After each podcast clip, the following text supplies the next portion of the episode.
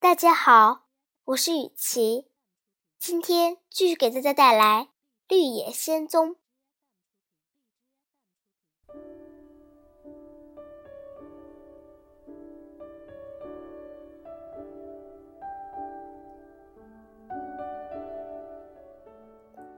那天，亨利叔叔没有去地里工作，而是坐在木屋前的台阶上。忧心忡忡地望着灰色的天空，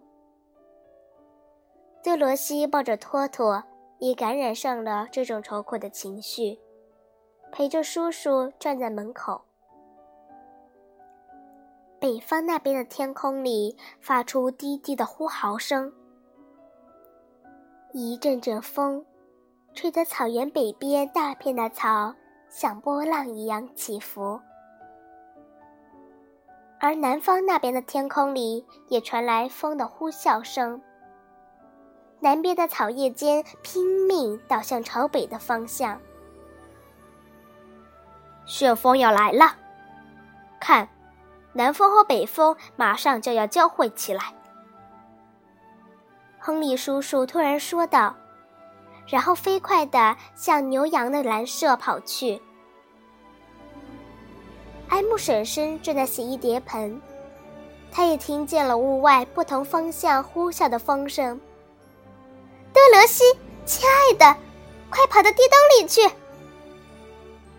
埃姆婶婶尖声喊道：“她知道，灰暗的天空卷着灰色的云压过来，危险就要来了。”托托也感到害怕。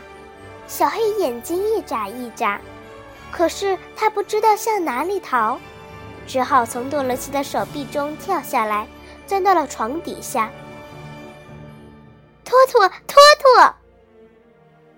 多罗西焦急地喊着，跟着托托跑进了屋。艾姆婶婶揭开地洞的木板，钻进去，就等着多罗西爬进来。可是小姑娘一心想着托托。非要找到他不可。就在多罗西钻到床下，一把抱住托托的同时，屋里已经卷进来了一阵风，小木屋剧烈的摇晃着。多罗西站立不稳，跌倒在地板上。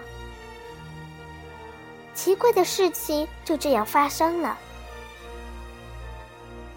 南方的风和北方的风在小屋中间汇合，形成了旋转前进的旋风，将小木屋连同地板一起卷到空中。不过，旋风中央通常很平静。从地板那块敞开的地洞入口看下去，像是通往深远的时光隧道。木屋随着风力上升。一直到旋风顶端，就像一片羽毛被这股奇异的力量拖着向很远很远的地方飞去。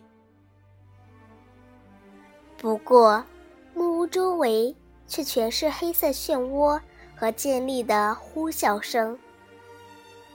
那种怒吼和挤压让杜罗西感到很不舒服。跟随着旋风缓缓地摇晃着，也许是新奇或紧张，托托一刻也待不住，在地板上跑来跑去，又不时地停下来大叫。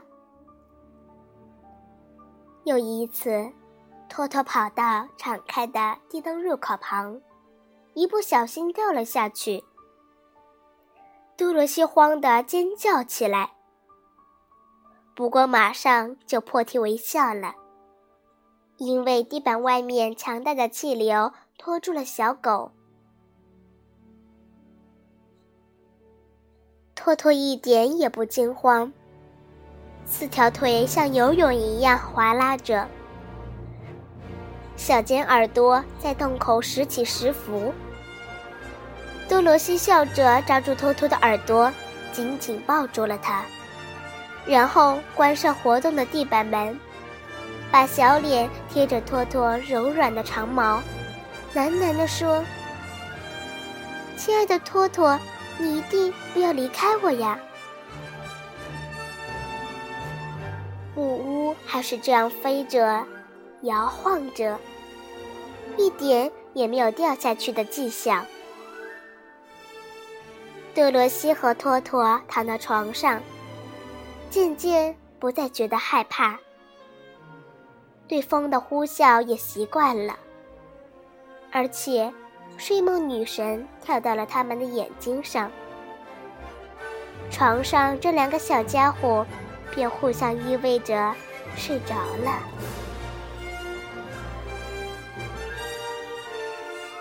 不知过了多久。木屋突然遭到了一阵猛烈的震动，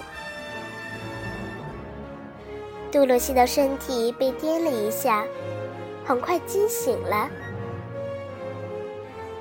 他耐心地坐在床上仔细观察，发现屋子不再摇晃，甚至还听到了鸟叫声。灿烂的阳光照进来。屋里一下子变得透亮。